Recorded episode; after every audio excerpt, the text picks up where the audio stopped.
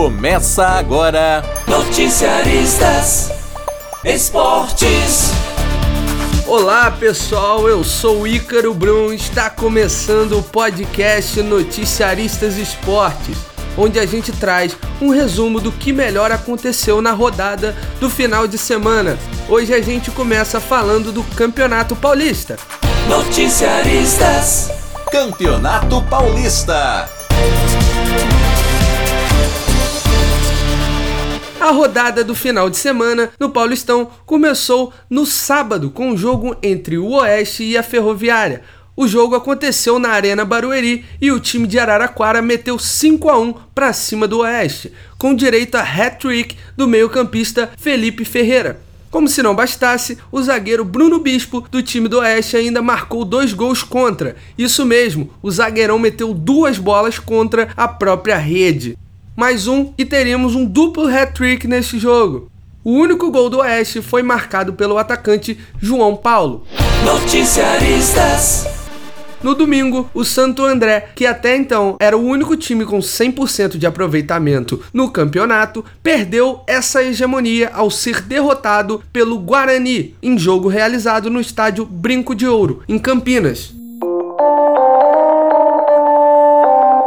Em Bragança Paulista, o Red Bull Bragantino tirou a invencibilidade do Palmeiras. O Verdão, que ainda não havia perdido na competição, teve o seu primeiro revés. O time da casa dominou o jogo e, em dado momento, chegou a ter 10 finalizações contra apenas uma do Palmeiras. O jogo terminou 2 a 1 para o Red Bull Bragantino, com gols de William Correia e Ítalo. O gol do Palmeiras foi marcado por Dudu.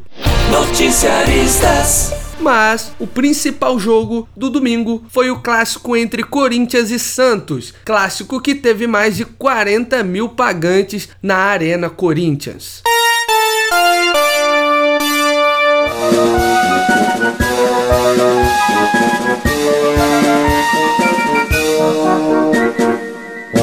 E aí, Carol Porgetti, conta como é que foi esse jogão aí pra gente.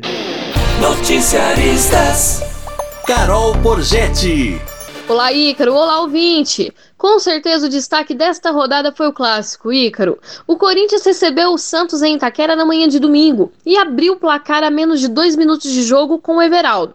Diferente do último jogo contra a Ponte Preta, o Timão ditou todo o ritmo da partida e não deu abertura para o time da Vila Belmiro. Em uma das raras coincidências que o futebol proporciona, no segundo tempo o Corinthians fez o segundo gol também antes dos dois minutos de jogo. Desta vez, quem marcou foi o atacante Janderson. Mas esse gol levou a torcida corintiana do céu ao inferno em questão de segundos. É que Janderson comemorou o gol subindo as escadas que levam até a torcida e por isso recebeu um cartão amarelo. Como ele já havia sido advertido com o cartão amarelo no primeiro tempo, acabou sendo expulso da partida. Os companheiros de equipe prestaram apoio ao jovem jogador e disseram que correriam por ele. E foi o que fizeram. O Corinthians, mesmo com um jogador a menos, continuou pressionando o Santos e quase fez o terceiro aos 28 minutos da segunda etapa. O time da Vila até que tentou diminuir o placar com o Uribe, que chegou a balançar a rede, mas a jogada foi anulada porque o Sacha fez uma falta em cima do lateral Fagner. O Corinthians controlou bem o jogo e garantiu o placar de 2 a 0 até o final. Após o jogo, o técnico santista Gesualdo se disse preocupado com a baixa intensidade do time.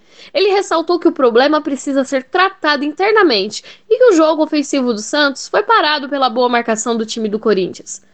Com a vitória, o Corinthians agora divide a liderança do grupo D com o Guarani, que incrivelmente tem o mesmo número de vitórias, empate, derrota e saldo de gols que o time alvinegro.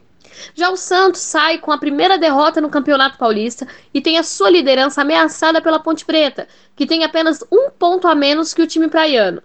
Essas são as informações do clássico entre Corinthians e Santos para o Noticiaristas Esportes. Eu volto com você, Ícaro Brum.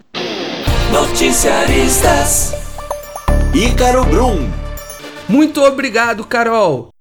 E quem fechou a rodada do Paulistão foi o São Paulo.